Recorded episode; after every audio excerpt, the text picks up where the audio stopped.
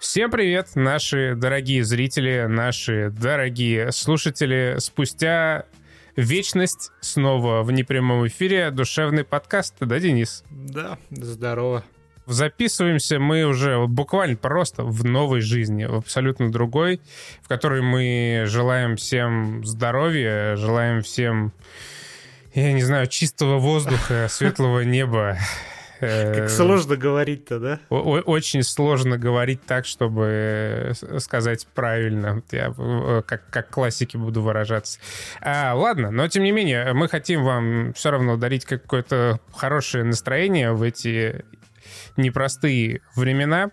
И мы подготовились Вообще, мы, мы подготовились к трем неделям назад, поэтому у нас такой свежак в программе, как Horizon Forbidden Я уже забыл, что такое Horizon и что он из себя представляет. Это какие-то гонки, по-моему, да? А, в да. Мексике. Да, ну Forbidden West, поэтому в Мексике. Да. Теперь любой West Forbidden. Блять, как же плохо все это. А, ладно, ну, хорошее это. Нас люди слушают, чтобы сжаться с хорошим настроением. У нас, э, по крайней мере, на протяжении полутора часов в нашей компании все хорошо и весело.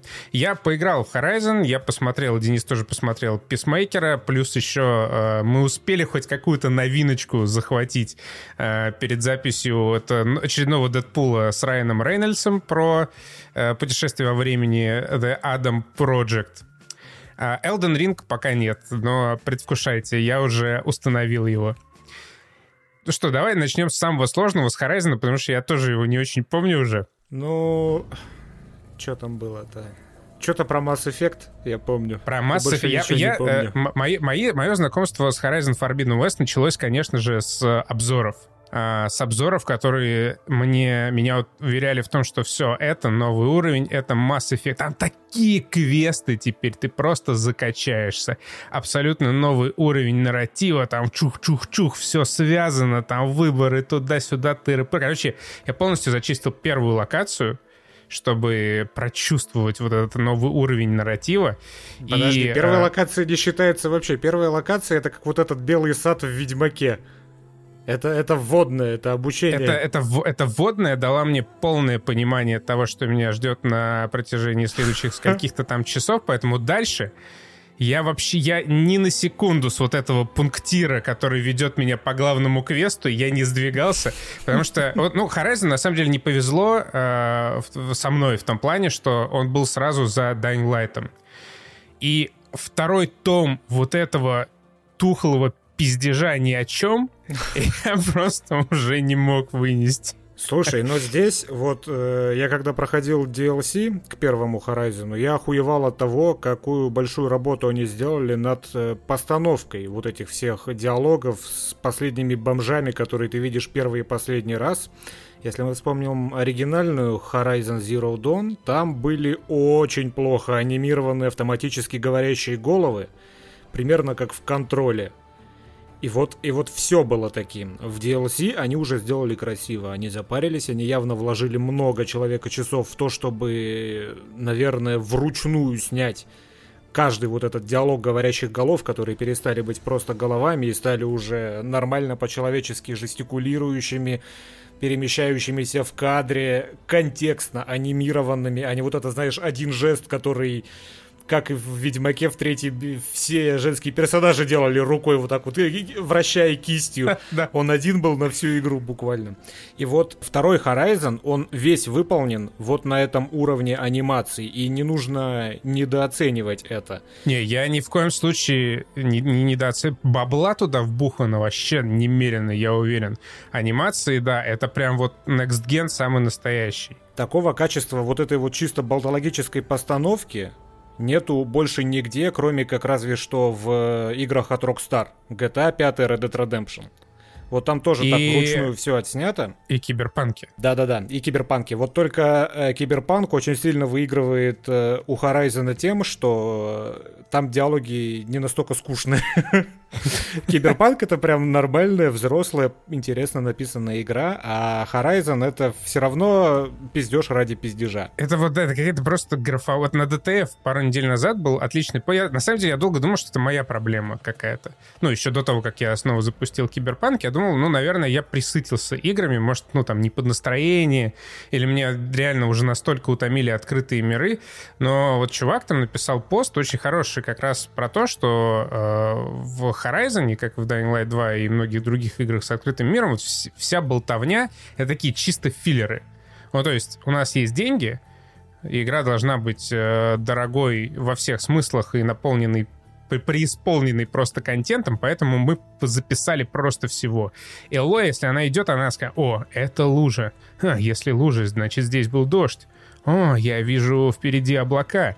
Судя по всему, я нахожусь на поверхности Земли. То есть, блядь, вот это... Просто. И вот как первая часть, так и вторая для меня очень э, четко делится на такие две половинки. Первая, охуенно интересная, это про то, что было в прошлом, про то, что случилось с людьми, которые улетели в космос. Это мне прям очень интересно. Лор ну, как говорится, вот лор, он вообще великолепный. Каждый раз, когда начинается сюжетная часть, касающаяся того, что было до приключения Элой и что, возможно, сейчас происходит в космосе, меня прям захватывает. Но как только снова сюжет возвращает меня на вот эту бренную землю с этими вонючими племенами, с их какими-то вот этими контрами. Я просто, я не, вот как я не мог слушать абсолютно все, что происходит в Dying Light 2, точно так же я не могу слушать в Horizon.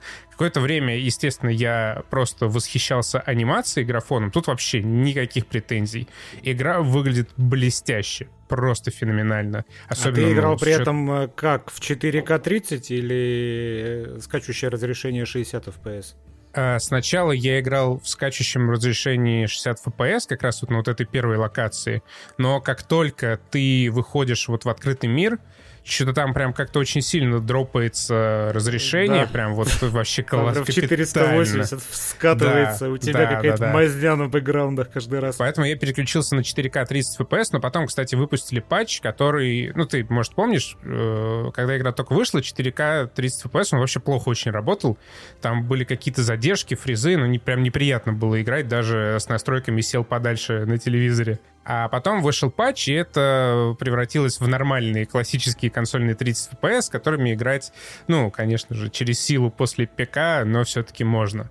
У меня просто вот когда ты можешь на лету, как в Horizon, переключать э, картинку между 30 и 60 феписами, это прям очень сильно сказывается на восприятии. Я вот тоже, я в первую локацию вышел, буквально побегал там, собирал, пособирал какие-то э, листики, какие-то цветочки, переключил в 30 FPS, и я просто, я дольше 15 секунд не смог там находиться.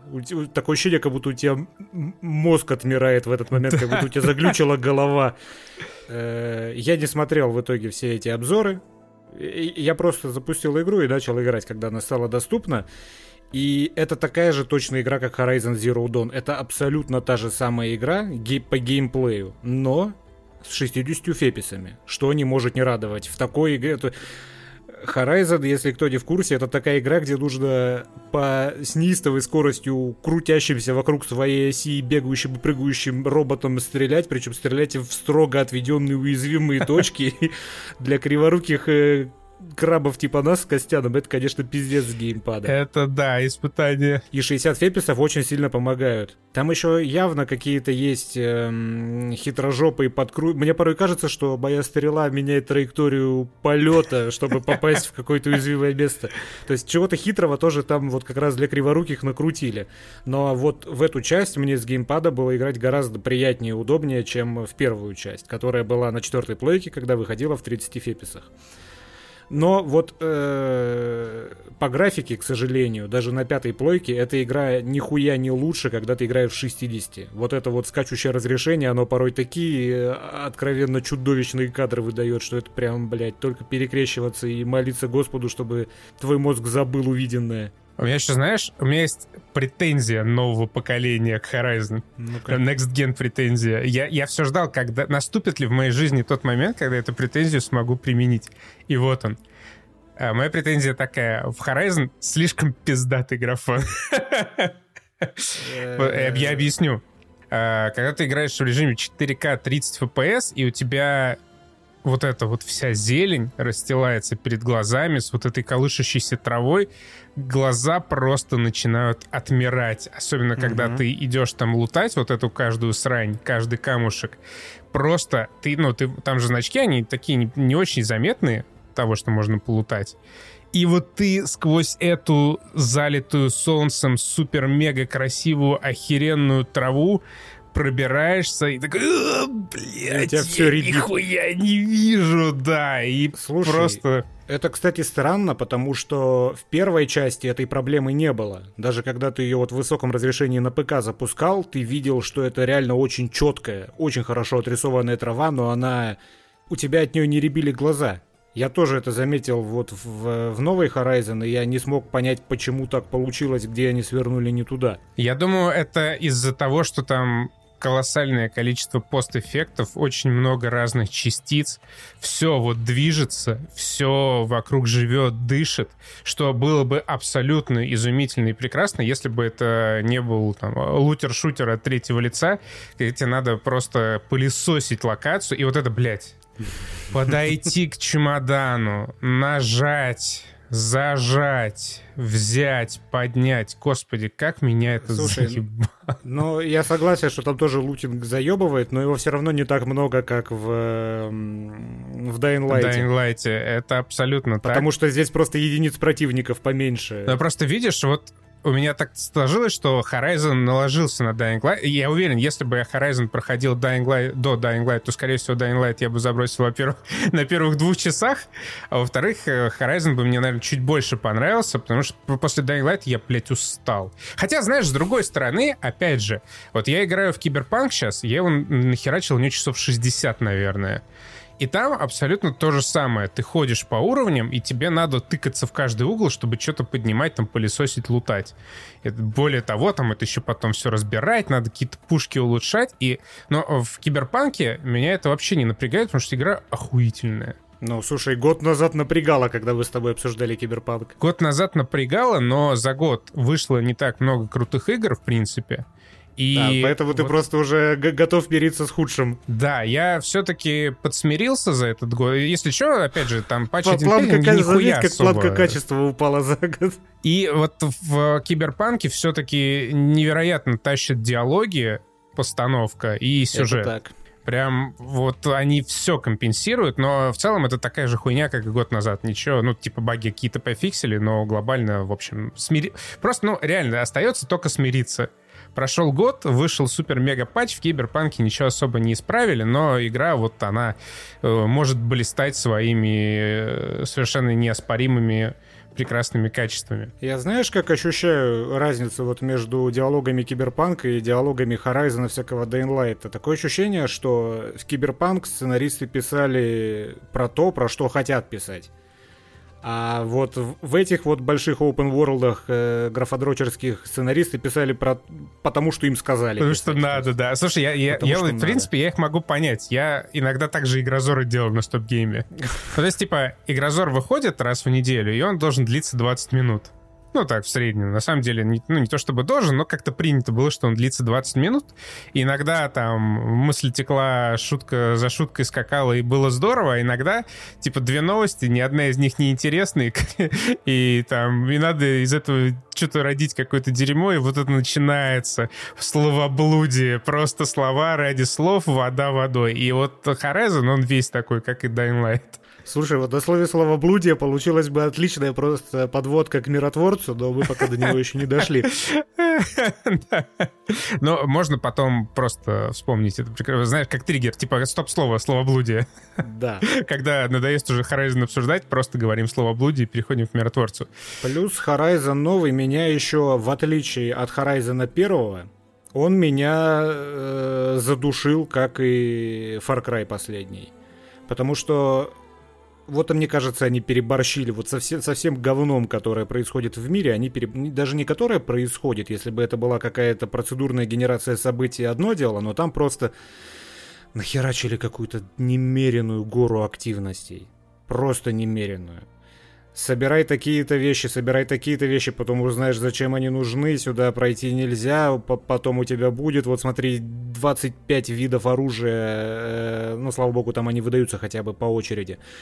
Э, есть какие-то засады, есть э, эти кланы, между которыми нужно что-то там налаживать. У, ты встречаешь чувака, который дает тебе контракты, ты открываешь квестовое меню, у тебя дохера, блядь, под вкладок ты просто идешь и уже на автомате пылесосишь все активности, которые влезают тебе в журнал, и потом уже садишься такой, так, блядь, отлично, достаешь тетрадку и начинаешь вести конспект, что тебе где надо сделать и как. Это, с одной стороны, все сделано довольно удобно, что ты можешь просто открыть карту, тебе покажется метка до ближайшей активности, которую ты можешь на этой карте сделать, но просто вот это количество всего, оно мешает тебе погружаться вообще в происходящее.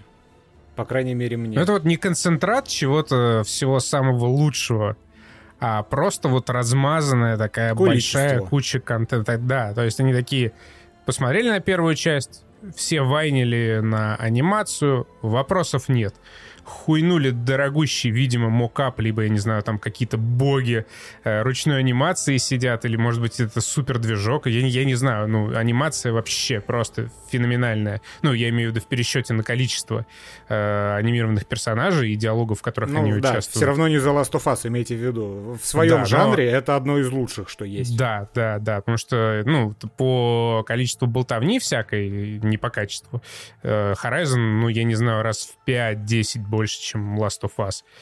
И, ну, прям, это уважение. По программистам мое вообще уважение. Как и людям, которые рисовали арт прекрасный. Кроме одного, меня, вот знаешь, э, помимо того, что мне, в принципе, абсолютно неинтересно наблюдать за возней вот этих кланов, все меня заебали их, э, заебал их внешний вид в первой части. У тебя нет такого? Я, я ну, просто не знаю, каждый раз, когда я смотрю на Horizon, мне кажется, что я доебываюсь, потому что мне почти вот вообще ничего не нравится. Ты доебываешься, да. Ты доебываешься, потому что, ну, ну, что, такой стиль они выбрали, вот такие вот э, обычаи и а, обычаи, выливающиеся в какой-то внешний стиль у вот этого постапокалиптичного мира. Вот такой вот он получился. Я просто я вот смотрю на пейзажи великолепные, роботы один краше другого. Ну, как только, блядь, эти э, появляются племенные черти, я такой... Э, и когда я вот смотрю, знаешь, на вот эти лапти Элой вот этим перетянутым, с этой перемычкой между большим пальцем и всеми остальными, просто, ну, фу, блядь, ненавижу. Эм... Тут ты как в шлепках. К слову о Mass Effect. Просто в голове, само собой, после всех обзоров и после всего инфошума, который был до релиза, э, я сравнивал эту игру реально с Mass Effect, и, само собой, там есть схожие черты, не просто так и эти игры сравнивают. Но вот знаешь, большая разница между, например, вторым Mass Effect и второй Horizon — проблема второй Horizon, она заключается в том, что в первой Horizon не было интересных персонажей. Поэтому вот когда ты запускаешь второй Mass Effect и встречаешь, ну это, это же просто ахуй был, когда ты встречаешь призрака, которым оказывается Гарус, столько эмоций, и так это хорошо поставлено, потому что Гарус твой братан, и вот, вот, вот прям вот, вот хорошая сценарная работа, и хорошая сценарная работа первой части откликается во время прохождения второй. А тут ты встречаешь этого лысого придурка, который достал бетов где-то, и вообще ноль эмоций. Э, когда вот в той же, в первой большой локации ты там встречаешь несколько каких-то своих дружбанов из прошлой части, я даже, блядь, не помнил, кто это вообще. Я, я вот этого, я только одного вспомнил чела, вот этого дуболома с магавком на голове, и вспомнил потому, что он меня, блядь, нереально бесил еще в первой части. Да, да, да. И ко второй он лучше не стал.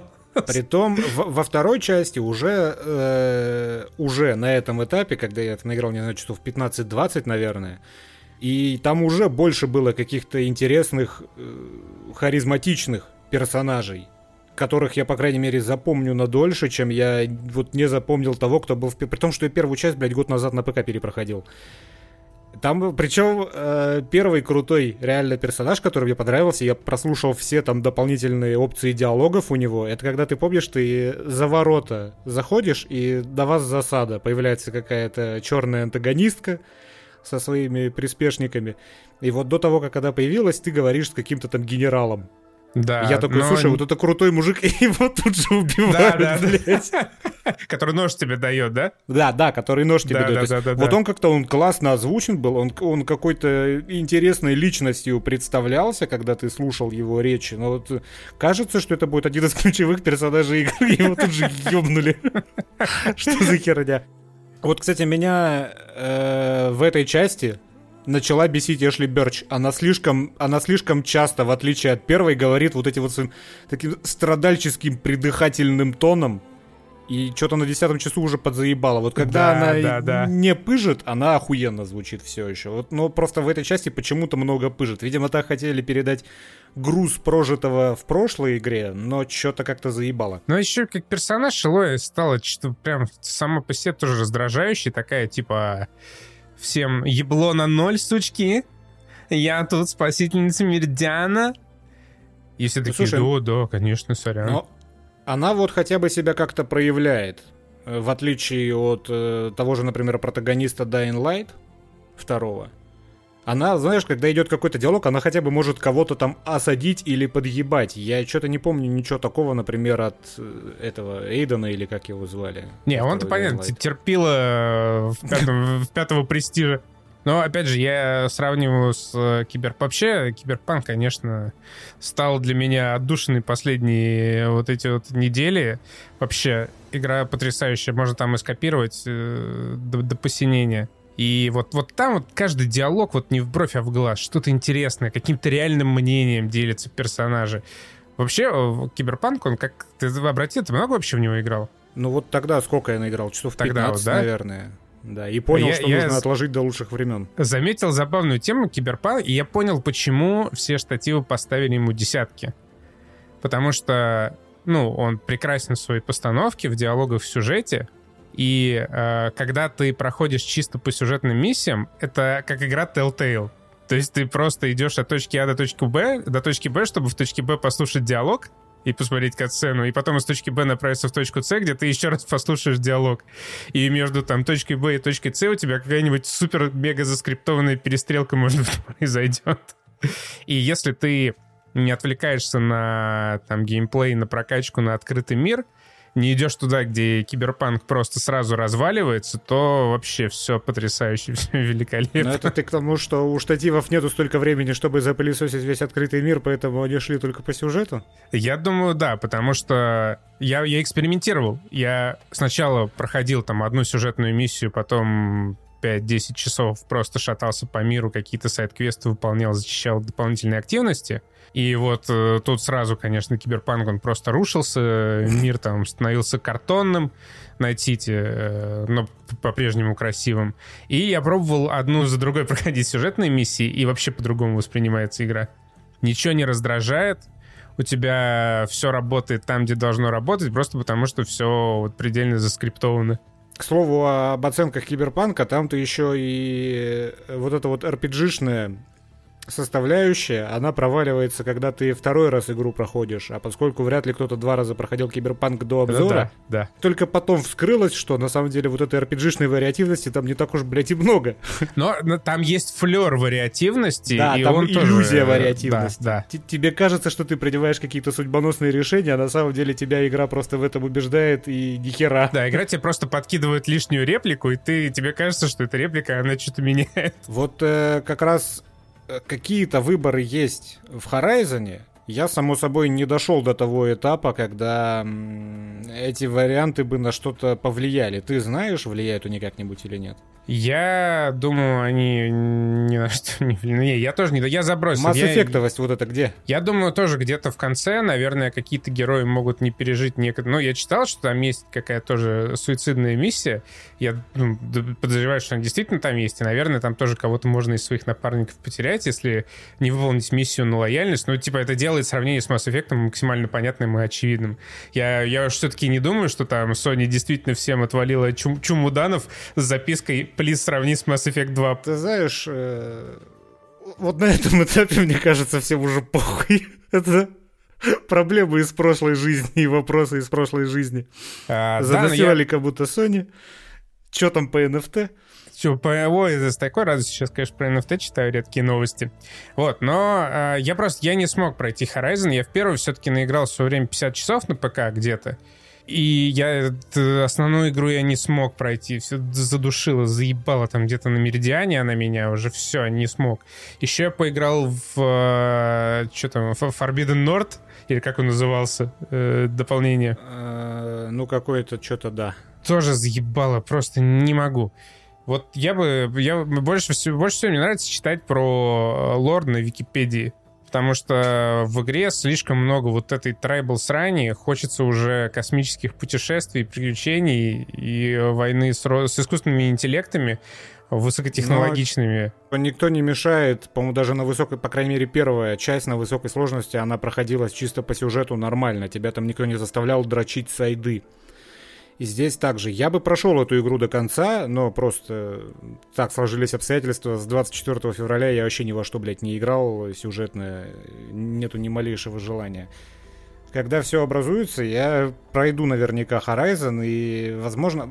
А, она еще раз, она такая же, как первая часть, только вторая. Мне очень нравится первая часть, потому что, ну, блядь, если какой-то открыт... Если тупые диалоги в какой-то игре и терпеть, так это в той игре, где ты, блядь, с луком бегаешь и сражаешься с огромными механическими динозаврами. Это же просто охуенно. Как можно это не любить? Причем, когда еще сама боевка выполнена интересно, она хорошая, она продуманная. И во второй части тоже. Это прикольно, но вот да, второй Horizon как первый, а я еще в первом Horizon, в принципе, настрелялся в этих роботов-боботов, поэтому... И вот во втором я уже все чисто по сюжету пошел, я дотошнил до базы какой-то там, короче, базы я дошел, что-то там мне э, темнокожий классный чел из э, Quantum Break сказал, я такой, все, блядь, не надо. Ты, ты, ты даже надо. доходил до арены? Вот, ну там, где ты должен защищать какого-то местного э, лидера на арене. И потом mm. ты из-под этой арены достаешь вот этого там Нептулона, вот этот первый элемент, который тебе в Гаю надо засунуть. Не, я ничего такого еще не делал. А, ты, и не сделаю понятно. никогда. Ты еще меньше меня прошел. Просто мне показалось, что этот чувак это тот чувак, который в короткометражке э, Uncharted пытал Нейтана Дрейка. Да? Ну, то есть не пытал, а который главарем у них был. По-моему, это он. Я не проверял, но мне так показалось. Ну, может быть, А, но... и Гвинт, тут же есть, блин, Гвинт. Ты играл в Гвинт местный? Я дошел до того момента, где можно в него поиграть. Мне такая персонажка говорит, присаживайся, я такой, бля, не. Просто нет. Я его немножко подрочил, потому что поначалу мне это показалось интересным, но чем дольше я, чем дальше я проходил и чем э, сильнее я погружался, чем больше фигур у меня было, я понял, что это абсолютно дисбалансированная срань. То есть я, не знаю, ты побеждаешь, ты там побеждаешь, только потому, что искусственный интеллект э, ну, делает какую-нибудь дичь. Это, это знаешь, это как крестики-нолики. Угу. В крестиках-ноликах ты можешь выиграть исключительно, если тупанет противник. В отличие от того же Гвинта, где там можно было какие-то хитрые системы, э, синергию колоды создавать для того, чтобы классные камбухи делать и т.д. и т.п., чем и залипательные коллекционные карточные игры то здесь вот эта вот коллекционная машинная возня, она... Э, нет, она... А, а, а, она не может существовать в идеальном мире, и это, ну, такое чисто. Мы захотели сделать свой гвинт, сделали что-то, ну, вот что-то получите. Распишите. Как с диалогами? Мы сделали что-то. Вы хотели анимации, получите, а о сценарии диалогах речь не шла. Извините. Но опять же, да, вот эти анимации, не надо их недооценивать, э, потому что они, вот эти тупые диалоги в сто раз интереснее слушать, чем их было э, слушать в первой части. Потому что в первой части там с кривой лицевой анимацией были говорящие головы, а здесь это каждый раз это прямо, прямо сценка. И это классно. И нету особого желания прокручивать диалоги. Ты смотришь и наслаждаешься. Хорошо снято, поставлено, красиво. Так что это важно в любом случае. Да, это важно, ну а сами диалоги — это славоблудие. Славоблудие, ей. Что получается, что получается, когда ты даешь Марвелу формат восьмисерийного мини-сериала? Мы уже с вами знаем. Получается плохо. Когда ты даешь Джеймсу Ганну формат восьмисерийного мини-сериала, получается... Ну, получается хорошо, но все равно в какой-то момент, в какой-то момент ты понимаешь, что они перебарщивают, что вот эти вот пятиминутные диалоги ни о чем, они, они очень как-то странно выглядят.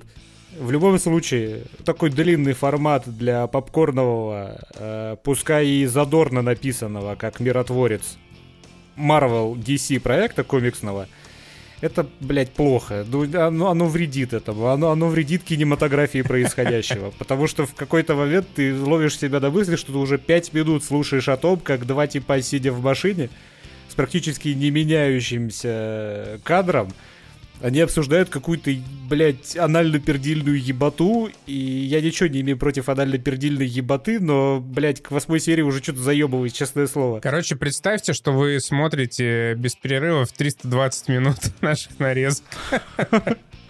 Слушай, в наших нарезках хотя бы меняются темы время от времени. Да. Э, я не знаю, я вообще небольшой фанат Джеймса Гана. Меня, меня радует то, что... Что мне вообще понравилось в Писмейкере?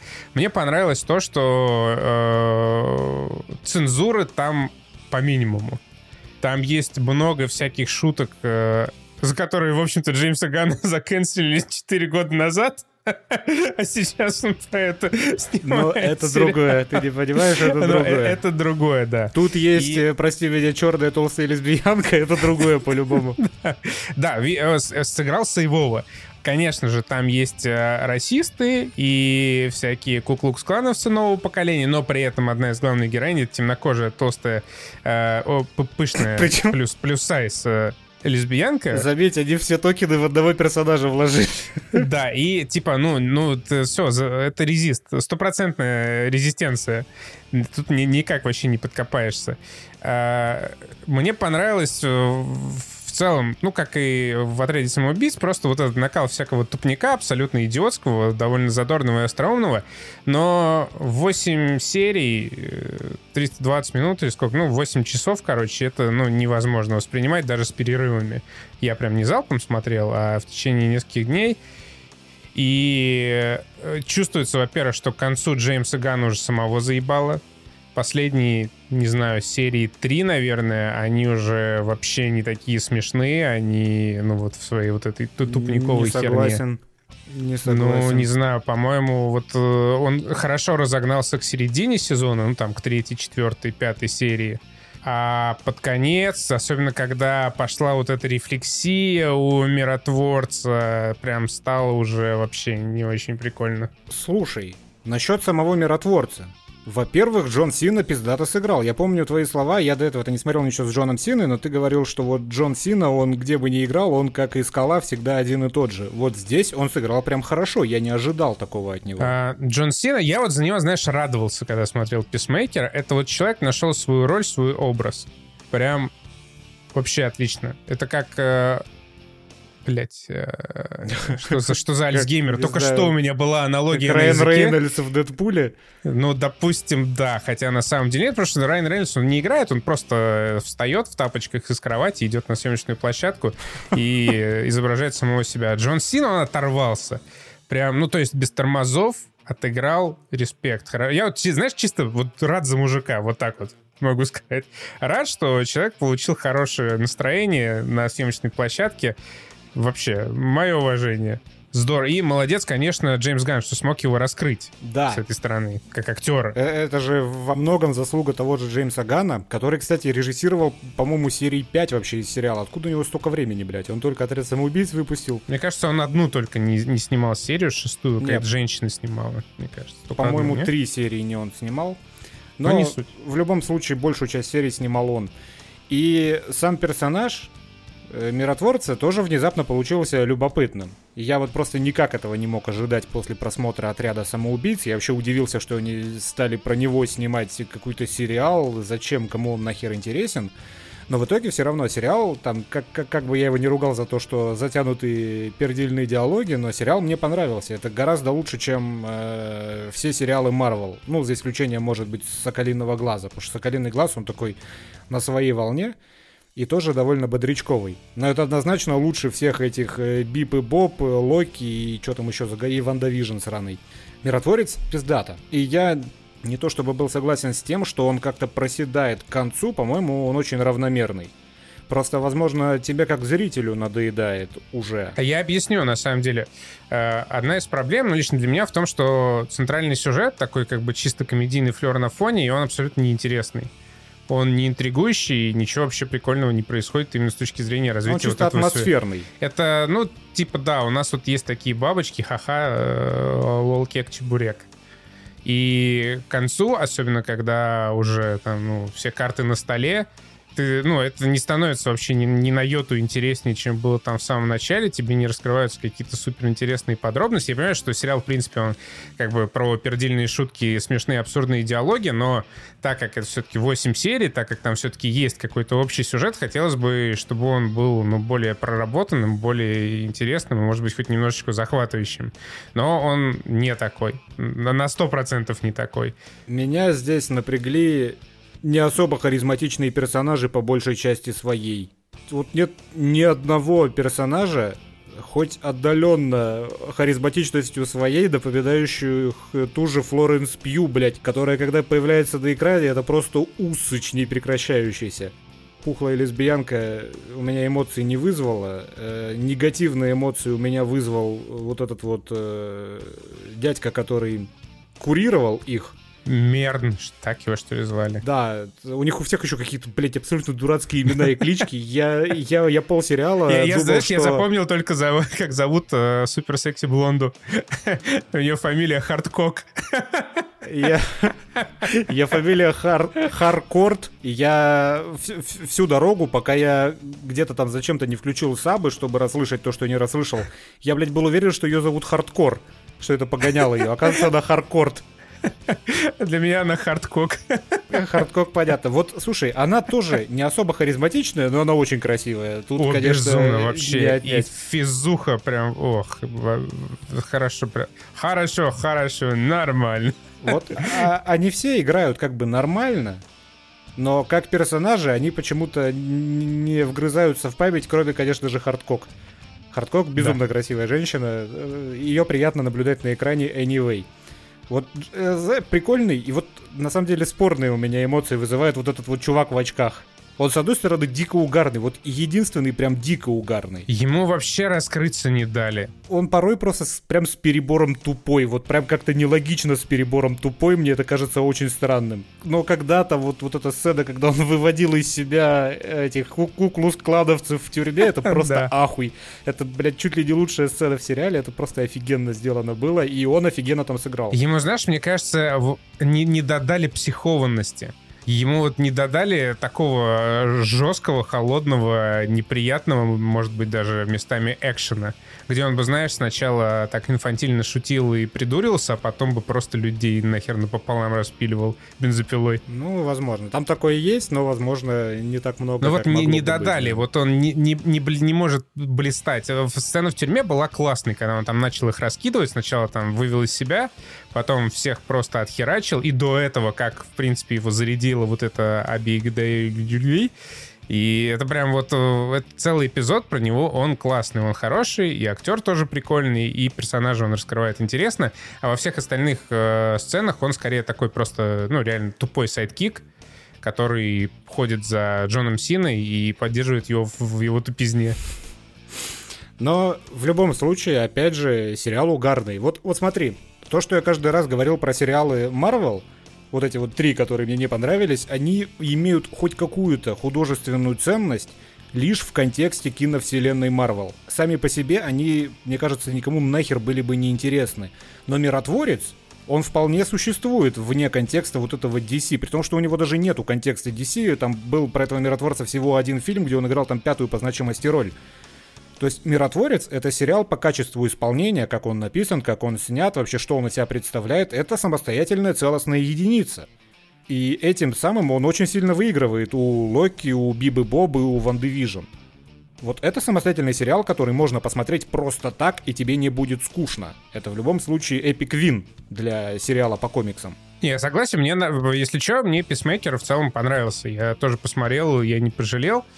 Мне он, ну, все-таки показался к концу таким, ну, не то чтобы скатывающимся, а становящимся более скучным, предсказуемым и менее интересным. Но в целом я искренне угорал на некоторыми диалогами прям вообще прям усывался. Ну, там, где жопа, срака, ну, вы знаете, мне много не надо, чтобы быть счастливым.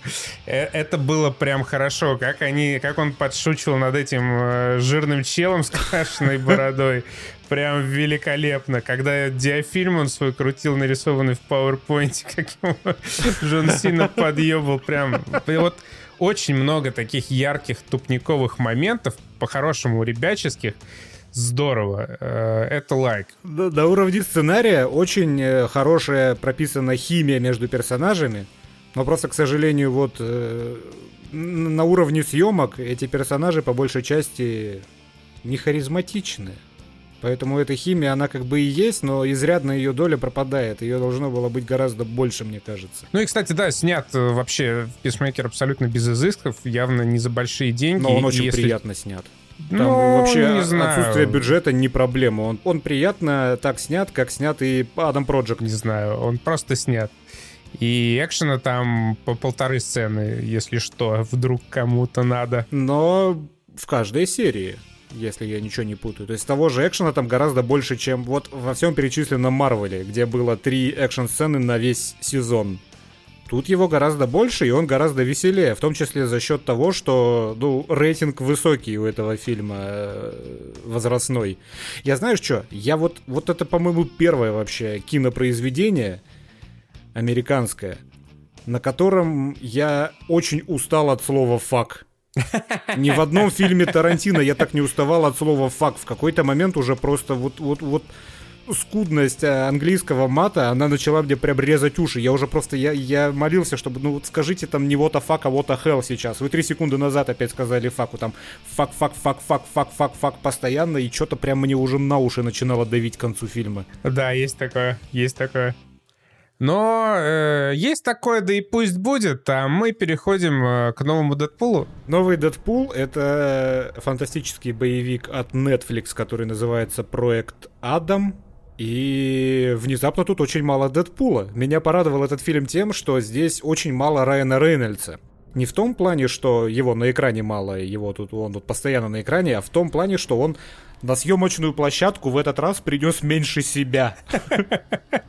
Оставил немножко дома. Да, тут в этот раз, слава богу, больше режиссера, больше э, сценариста и меньше вот, вот уже подзаебавшего просто Райана Рейнольдса. Он здесь практически не общается э, вот этой своей... Я даже, блядь, не знаю, как характеризовать ее вот этой тупой имбецильной дэдпуловской интонации, которая в Дэдпуле очень кстати, но когда она кочует из фильма в фильм, вот на этой интонации построен весь его образ в фильме «Красное уведомление».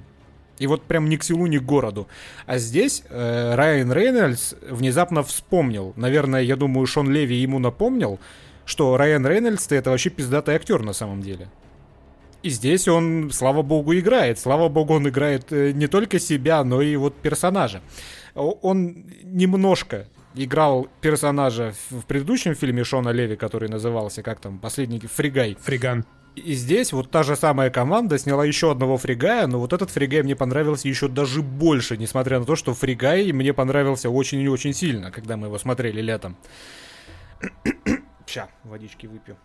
Выпей водички, я пока просто расскажу вообще, о чем фильм, потому что мы опять э, проскочили объяснительную часть. Это э, новый фантастический кинчик от Netflix про путешествие во времени. Главный герой, Райан Рейнольдс, отправляется в прошлое по определенной причине и встречает себя маленького. Фильм такой в целом скорее семейный, и э, внезапно, абсолютно внезапно, ну или может быть просто потому что так, так по времени совпало. Э, по крайней мере, для меня он стал таким каким-то удивительно сентиментальным. Мне кажется, я даже пару раз э, слезу пустил во время я просмотра. Тоже. тоже я, да? я, пытаюсь, я пытаюсь гадать, э, это от того, что вот реально э, фильм так трогательно снят, или потому что, блядь, у меня, в принципе, состояние такое последние три недели. Не знаю, но да, я сидел и смахивал слезки время от времени. Это вообще я даже не помню, когда последний раз... Нет, да ладно, че пижу, я постоянно в кино рыдаю. Но я, я не ожидал. Скажем так, я просто не ожидал, что, глядя, э, смотря фильм с Райаном Рейнольдсом, он сможет меня пробить на какие-то сентиментальные эмоции. И тем не менее слушай, ты смотрел, ты смотрел когда-нибудь фильм «Клик»? «Клик»? Ну да, ты тысячу лет назад смотрел. Я бы никогда в жизни не подумал, что я буду рыдать, как девчонка на фильме с э, Адамом Сэндлером, но меня разъебывает каждый раз. По-моему, на сцене, когда умер... Я вот не помню, на какой там, по-моему, есть сцена, где умирает его отец, просто в слюне, блядь, каждый раз. Но это мы отклонились от темы. Фильм на самом деле не про путешествие во времени. Это по большому счету даже не фан фантастика, потому что вот сама тема путешествия во времени, она абсолютно никаких новых да, она никаких э, новых идей этой теме не дает. Она, это фон для того, чтобы показать э, семейные отношения и э, отношения молодого пацана и взрослой его версии, у которых вот, кстати, вот этот вот, блядь, э, малой пацан 12-летний, он вот харизматичней и персонажа отыгрывает лучше, чем половина каста миротворцев взрослого. Пацан вообще молодец, очень хорошо сыграл. Ну, больше скажу, э, мне кажется, что фильм я все-таки делаю ставку на то, что ну, он реально хороший, а не так по времени хорошо вошел. Он лучше, например, чем большая часть фильмов э, Джеймса Ганна, все фильмы Джеймса Ганна, вот именно с точки зрения вот этих вот проблем семейных. Потому что Джеймс Ганн постоянно про семью снимает каждый свой фильм. И вот этот фильм, он тоже про семью, про взаимоотношения, нет, про интроспекцию. Нет. Ну что, нет? Почему Джеймс нет? Ганн снимает чисто комедии характеров, когда у тебя очень разные люди оказываются нет, вовлечены в какое-то общее дело. в каждом интервью говорит, что он каждый свой фильм снимает про семью. Но это не та семья, это не та семья, которая подразумевается здесь. Нет, это та же семья, про это сложные отношения, про принятие. Нет, да не, не, не, там вот прям... Ну ладно, Ну, может, ради интереса потом всякие интервью с ним посмотреть, и он вот прям пытается снимать то же самое, что сделали э, в проекте Адам, Адам, Адам. Просто как-то вот так удивительно получилось, что у Шона Леви и Райана Рейнольдса, ну и сценаристов, которые его писали, получилось вот как-то сыграть на струнках души. Возможно, потому что это реально прикольный прием, когда герой из будущего встречает э, себя молодого, в истории нет какого-то сложно сочиненного вот этого контекста сюжетного, но есть отношения между молодым и взрослым, и взрослый, он, э, ну, типа, вот Райан Рейнольдс, он смотрит на то, что было там 20 лет назад в его жизни. В какой-то момент э, он осознает, что какие-то там свои отношения к родным он придумал сам себе за прошедшее время. Он видит свежим взглядом, как он в детстве там общался со своей матерью, и это его сильно ранит скрываются и вот эти душевные нарывы. И вот как-то все это так хорошо, сентиментально, здорово сделано, что прям, ну, цепляет за душу. Ну, опять же, да, в том числе потому, что режиссер прекрасно понимает, что он делает, актеры охуенные в этом фильме. Зоя Салдана, я вот просто, я не могу. Зоя Салдана может одной мимикой своего лица у тебя столько эмоций вызвать. А если она еще начинает в этот момент говорить, то это просто все, это гипноз. Зоя Салдана охуенная, и я, я заспойлерил сейчас, кажется. Хотя хотела нет, когда, когда ты видишь ее на экране смартфона, ты сразу понимаешь, это вот ну, опять та же самая да. голливудская предсказуемость. Когда ты видишь в начале фильма на фотографии Марка Руфала, ты понимаешь, что Марка Руфала позвали в фильм не только для того, чтобы он, блядь, попозировал для фотографии. Хотя я потом посмотрел трейлер, и на самом деле трейлер уже сам все заспойлерил. В этом фильме на самом деле нечего спойлерить. Абсолютно неважно, чем он кончится, кто там появится, это, это хорошо. Это хорошо, когда главная ценность фильма в процессе, а не в твистах и не в сюжетных поворотах. Это синонимы, зачем я сказал «и». И вот я, я посмотрел, мы должны были пос- писать подкаст вчера, я посмотрел фильм позавчера. Костян такой, бля, я не успел посмотреть, поэтому мы перенесли подкаст я, причем, на сутки я, запись. Я не, не успел. Вот мы с тобой договорились, что посмотрим. Я уже, как бы, подходя к пульту от телевизора, я, блядь, забыл об этом. Просто какой-то реально альцгеймер. И вчера, перед тем, как мы сели, я такой, «Э, ничего ли я не забыл случайно? Я такой, бля, да, точно, точно. Я просто к тому, что вот эти сутки, которые отсрочки для подкаста у нас были, я посмотрел фильм еще раз. Ну, потому что, потому что он очень классный. Вот э, это, это, это вот для меня не такой наркотик, каким были достать ножи. Достать ножи ты вот включаешь, и у тебя праздник. У тебя полтора часа праздника настолько охуенно снято. Настолько классно, настолько доброе кино, настолько оно э, хорошо смонтировано, склеено, отыграно. Вот просто праздник. И вот в нынешней обстановке, когда у меня уже на граде депрессии последние три недели, вот, вот эта штука меня, миротворец меня не так хорошо вытащил, я там несколько раз кекнул, Но вот здесь вот эти вот такие э, приятные съемки, цветовая палитра, хорошо играющие актеры. Вот этот вот компьютерный лес, в котором дом да. находится. Такой он уютный. Это сказка. Это вот снято прям как сказка. Это как какой-нибудь там первые два Гарри Поттера. Они вот прям приятные, ты прям наслаждаешься. Вот настолько хорошо снят фильм, что я посмотрел его еще раз и, возможно, в обозримом будущем посмотрю его еще и третий раз. Но это вот просто чудесное кино. И вот когда я это говорю, я сам не верю в то, что я это говорю, потому что это боевик от Netflix. Мы же это искали хорошие боевики от Netflix, и кроме Extraction до сих пор ничего не было. Вот это второй хороший боевик от Netflix. Да, и здесь экшон вполне, вполне себе. Да, э, причем вот это вот тот боевик, в котором э, экшон начинается на 36-й минуте, но появляется желание ругать некоторые фильмы за то, что там мало экшена, Здесь тебе в этом боевике и без экшена хорошо. То есть, типа, не было бы экшена, все равно было бы хорошее кино. Но экшен есть, и он тоже очень изобретательный, кайфовый и угарный. И вот э, это правильный экшен в том плане, что он встроен в нарратив.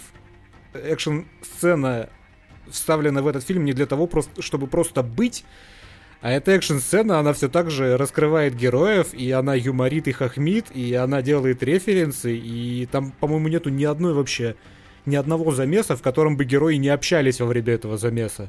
Когда вот он то, то, то, такой, это что, lightsaber? Нет, это не lightsaber, отстань. Потом он достает его, и пацан начинает охуевать. Такой, чувак, это lightsaber. И начинается махач. Причем Махач снят во многом в стиле того же Джеймса Ганна. Как снимает вот Джеймс Ганн, и как снимает в том числе Эдгар Райт очень хорошо втреченное э, лицензированное музло в происходящее. И это тоже добавляет вот этой вот э, веселой, задорной, позитивной атмосферы, которой сейчас э, всем нам не хватает.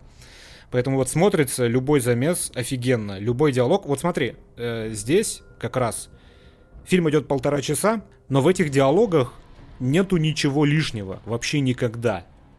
Поэтому они очень хорошо спрессованы, и они очень живо звучат. Э, мне кажется, что «Миротворец» в диалогах, в перепалках, он процентов на 40 состоит из э, экспромта.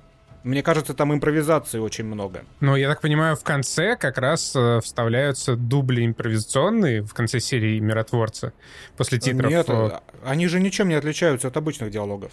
Типа, ну, какие-то импровизационные сцены, которые просто не попали в финальный ну, монтаж, ну, да. альтернативные. И также снят Дэдпул, мне кажется, во многом, потому что, мне кажется, там на каждую сцену, на каждую реплику Дэдпула Райан Рейнольдс выдавал, блядь, по 15 реплик, которые он придумывал на ходу или заранее накануне готовил, чтобы озвучить, и потом они уже выбирали. Этот фильм, он, мне кажется, э, озвучен, отыгран, снят полностью по сценарию. За что, блядь, спасибо большое. Я бы не пережил еще одного Дэдпула Райана Рейнольдса в фильме, который называется не Дэдпул. И, кстати, я сейчас посмотрел на кинопоиски. Шон Леви сейчас вроде как значится режиссером третьего Дэдпула, и этому я очень рад. Да, его назначили. Два фильма мы посмотрели, которые снимали в коллаборации, продюсировали и режиссировали Райан Рейнольдс с Шоном Леви. Это «Фригай», который охуенный. И это «Адам Проджект», который вот зашел мне даже больше не знаю, наверное, из-за Зои... Вот все, что касается Зои Салданы, охуенно. Я прям не могу. Не, ну Бейба, тут не поспоришь. Э, я не знаю, я посмотрел, ее дублировала Татьяна Шитова. Татьяна Шитова могет, без вопросов, но я не смотрел, не проверял. Мне кажется, что невозможно Зои Салдану дублировать. Там прямо вот... Ты чувствуешь надрыв каждого голосового нерва, когда это нужно. Отлично вообще. Хочу, хочу пересмотреть Колумбиану. Ну, ты знаешь, чем займешься в конце дня. Буду монтировать подкаст. О, даже так? Ничего себе. Ну, ладно, отлично. Ну, в целом-то что, да, будем потихонечку закругляться. Спасибо, что забыл сказать, спасибо всем, кто э, нас поддерживает по-прежнему на Патреоне, Бусти и везде-везде. Э, я думаю, мы выйдем уже на более-менее нормальный наш регулярный график. Пока. Пока.